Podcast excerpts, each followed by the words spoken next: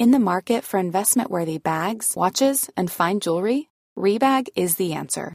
Rebag is a luxury resale platform where each piece is carefully inspected by experts to ensure quality and authenticity. Use Rebag to buy and sell finds from the world's top brands, including Louis Vuitton, Chanel, and Cartier. Head to Rebag.com to get 5% off your first purchase with code REBAGNEW. Shop today at Rebag.com. That's R E B A G.com. And use promo code REBAGNEW for 5% off your first purchase.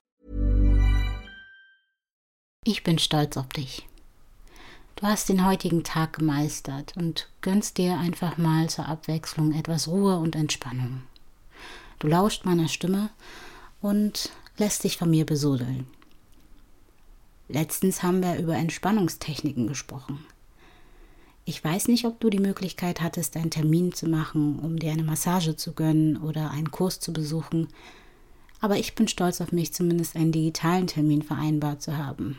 Mit mir selbst. Ich habe mir in meinen Kalender aufgeschrieben, dass ich mich selbst date. Ich tue mir was Gutes, ob ich ins Kino gehe, etwas esse, einen Yogakurs online mache oder irgendwas anderes. Ich habe mich auf einer Plattform angemeldet, bei der ich digitale Sportkurse machen kann. Natürlich zur passenden Lebenslage. Ich muss ehrlich gestehen, bisher habe ich keinen einzigen Kurs gemacht, aber zu wissen, dass ich die Möglichkeit habe, gibt mir etwas Sicherheit. Und ehrlich gesagt, ich bezahle dafür. Deswegen werde ich demnächst auf jeden Fall einen Kurs machen. In der Hoffnung, dass der Kurs so spannend und cool ist, dass ich immer mehr machen möchte. Naja, und wenn er mir nicht zusagt, nehme ich einen anderen Kurs. Um echt zu sein, war es auch ein Schnapper. Und deswegen habe ich kein allzu großes oder schlechtes Gewissen. Aber worauf bin ich denn sonst noch stolz? Ich bin stolz darauf, dass ich es aus dem Bett geschafft habe, obwohl ich keine Lust hatte. Ich habe das Bett gemacht, die Wäsche, die Post abgelesen, beziehungsweise ich habe mir die Post angeschaut und ich bin froh, dass nichts Schlimmes dabei war. Ich habe es geschafft, mich bei meiner Freundin zurückzumelden. Ich habe es geschafft, Termine zu machen, mich zu pflegen und eventuell sogar zur Arbeit zu gehen was heißt eventuell sogar, ich bin ja selbstständig, aber wenn du zum Beispiel noch jung bist, zur Schule gehst, in die Uni oder wirklich arbeiten gehst, darfst du auch darauf stolz sein, dass du es einfach geschafft hast. In diesem Podcast möchte ich, dass du dich fallen lassen kannst. Und etwas, was mir hilft, ist es, in eine Fantasiegeschichte zu verfallen oder mir Orte vorzustellen, und diese dann in meine Realität zu holen. Je nachdem, ob es halt gerade auch möglich ist oder nicht. In letzter Zeit träume ich immer öfters von den Malediven. Ein traumhafter Ort. Die Bilder gleichen oftmals einfach irgendwelchen Magazinen und es fühlt und sieht unwirklich aus. Wie etwas, was in eine gute Nachtgeschichte gehört. Ich habe in einem ziemlich alten Reiseführer ein paar Informationen gefunden. Und diese teile ich jetzt mit dir. Setzen wir uns einfach in eine Ecke, legen uns ins Bett. Vielleicht sitzen wir sogar im Auto. Ich lese dir einfach mal vor, was in diesem Reiseführer so über die Malediven steht. Wenn du dabei einschläfst, super gut. Falls nicht, halb so wild. Also, die Malediven sind eine Inselgruppe im Indischen Ozean südwestlich von Sri Lanka und Indien. Die Malediven bestehen aus etwa 1200 Koralleninseln, die in 26 Atolle gruppiert sind. Also du kannst dir die Malediven etwa so vorstellen wie eine Inselgruppe bestehend aus 26 kleinen Inselchen. Die Inseln erstrecken sich über eine Fläche von 90.000 Quadratkilometern, wovon jedoch nur etwa 298 Quadratkilometer Landfläche sind. Male, also die Hauptstadt, ist eine der dichtesten Hauptstädte der Welt. Was das Klima angeht, die Malediven haben ein tropisches Klima mit zwei Hauptmonaten. Der Trockenzeit, Dezember bis März, und der Regenzeit, April bis Oktober. Die Durchschnittstemperatur liegt das ganze Jahr über bei etwa 30 Grad Celsius. Ah, Wahnsinn. Das ist ganz schön viel. Aber jetzt gerade, wo es kalt ist, sehr angenehmer Gedanke.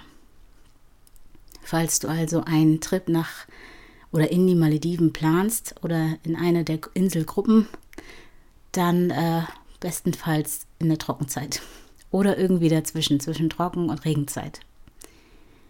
Wie ist es denn mit den Unterkünften und dem Tourismus? Die Malediven sind weltweit bekannt für ihre luxuriösen Resorts auf Wasserbungalows, die oft auf Stelzen über dem türkisfarbenen Meer gebaut sind. Ja, das Bild habe ich auch tatsächlich vor Augen. Der Tourismus spielt eine entscheidende Rolle in der maledivischen Wirtschaft und die Inseln ziehen jedes Jahr Tausende von Besuchern an, die die atemberaubende Unterwasserwelt, die weißen Sandstrände und die Ruhe genießen. Die Maldiven beherbergen einige der schönsten Korallenriffe der Welt und sind ein Paradies für Taucher und Schnorchler. Die Unterwasserwelt bietet eine reiche Vielfalt an Meereslebewesen, darunter bunte Korallen, Fische, Schildkröten, Rochen und Haie. Also dann doch Obacht. Die Kultur der Malediven ist von einer Mischung aus arabischen, afrikanischen, indischen und malaiischen Einflüssen geprägt. Der Islam ist die offizielle Religion und es gibt viele historische Moscheen auf den Inseln. Dazu kleine Randnotiz. Die sind dort auch sehr streng, was die Kleidung angeht.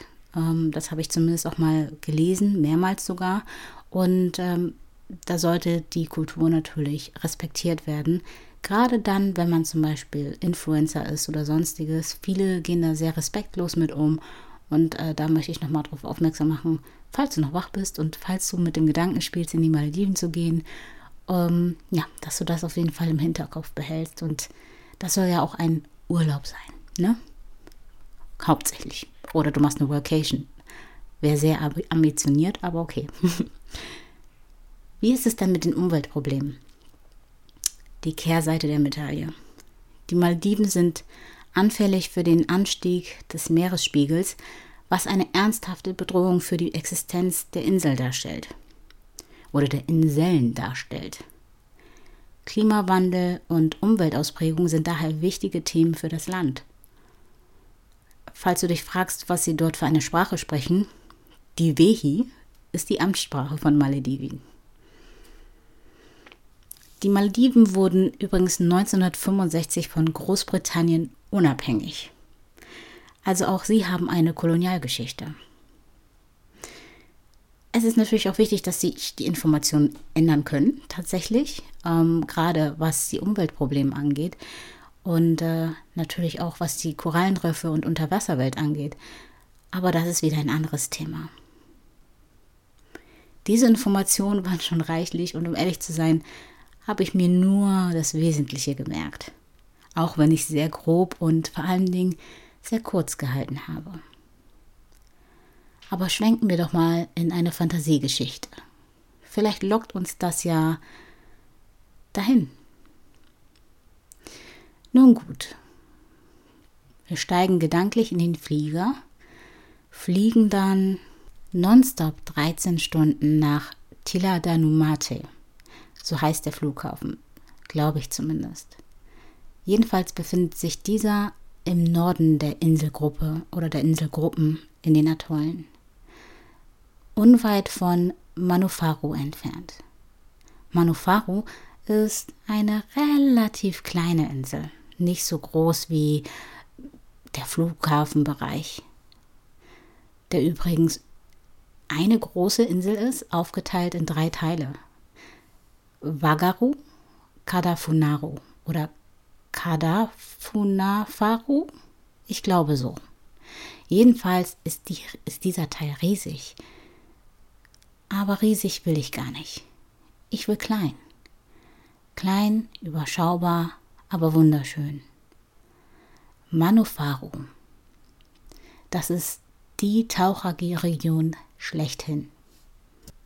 Im nördlichsten Atoll der Malediven, dem Ha-Alifu-Atoll, liegt das luxuriöse Resort Yamana Faru. Die idyllische kleine Insel beeindruckt mit üppigen grünen Vegetationen, einem traumhaften Sandstrand und verspricht einen einzigartigen Urlaub. Denn ob du es glaubst oder nicht, dort befindet sich nur dieses eine Resort mitten in einem versteckten tropischen Paradies. Entweder auf der 800 Meter langen oder 600 Meter breiten Insel. Ja, du hast richtig gehört. Diese Insel ist wirklich sehr klein und überschaubar. Und wer sich diese Lage geschnappt hat, hat einen absoluten Jackpot gemacht. Das ist ein purer Traum und Luxus.